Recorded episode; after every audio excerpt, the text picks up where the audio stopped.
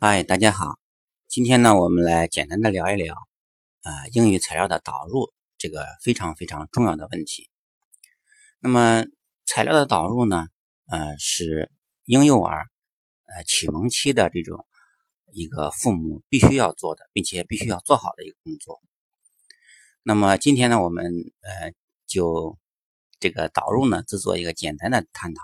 后面呢，我们会具体结合《哈利波特》啊这本非常非常啊流行的这种啊英语材料呢，做一个具体的导入的一个讨论。那么很多父母都呃知道啊，就是呃身边有很多这样的案例，就说不论是做什么，有的小孩呢，就是你让他做什么啊，他就欣然接受；那么还有一些孩子呢，呃，你感觉他这么小就非常逆反。你给他做什么，他都不做啊。那么这里面呢，呃，有些家长就只能说很遗憾啊，我们家孩子做不了这件事情。那么这里面我想举两个例子啊，就是第二个小的时候，我对他做的两件事。那么这两件事呢，可能与英语没有直接的关系，但是我想说明一下，就家长走在孩子的前面啊，对孩子的导入呢是如何的重要。那第一件事呢，就是，呃，给孩子理发的问题啊，很多家长都知道，尤其是小男孩那么他们呃长得很快，那么一般呢会自己买一个电的电推子，帮着他理发。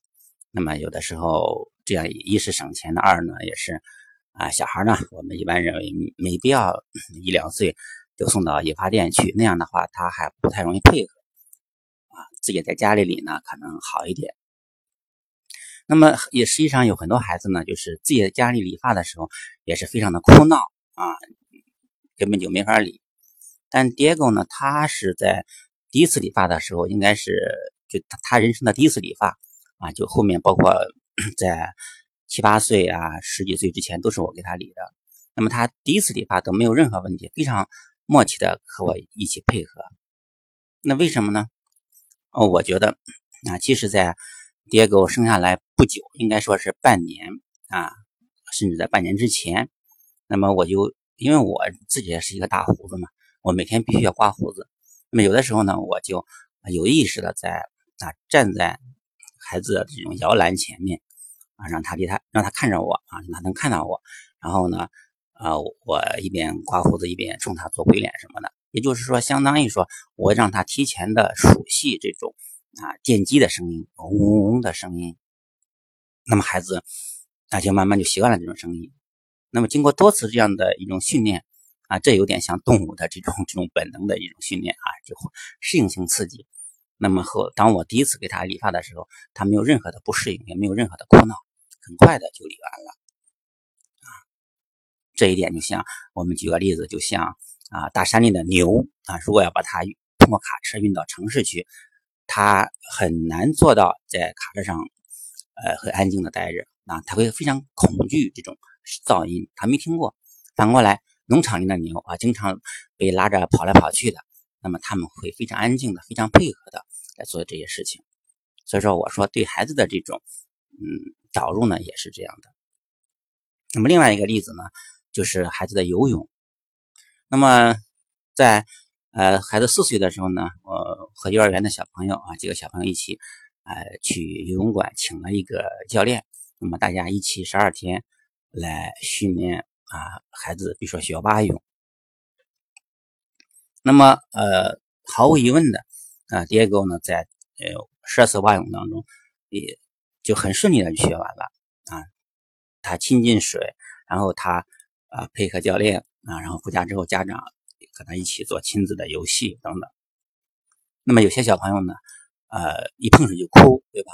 每次去送幼送这种啊游游泳的时候就哭得天翻地覆的。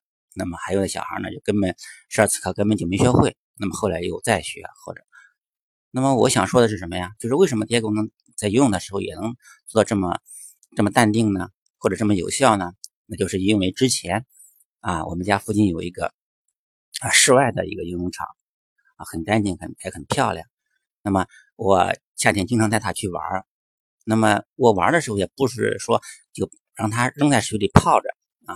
我也是在网上查了很多啊，尤其是像台湾的方面，他们做的幼儿园的这种啊亲子的这种，嗯，就是这种亲子的这种水上活动，有很多很专业的这种方法呀。那么我就学着来做啊，比如说每次去玩的时候，都带一些围棋子儿，或者是带一些啊积木，然后我就跟他在水里玩各种各样的游戏，那么让他呃亲近水。那么后来呢，在深水区呢，呃，就我们后来我们转到室内的话，有一呃潜水到深水区，它也没有隔离。那么我们就带着他呢，在这个深水区就玩各种各样的游戏。那么到三岁末的时候，他实际上在水里面已经像一个快乐的小鱼一样啊，窜上窜下，在水里潜游，在水面快速的这种游动都没有问题了。那么那时候我就觉得啊，应该给他啊纠正一下这种专业的动作了。于是呢，我就请专业的教练，就是我花钱请游泳馆的教练给他指导他的呃这种蛙泳的标准姿势。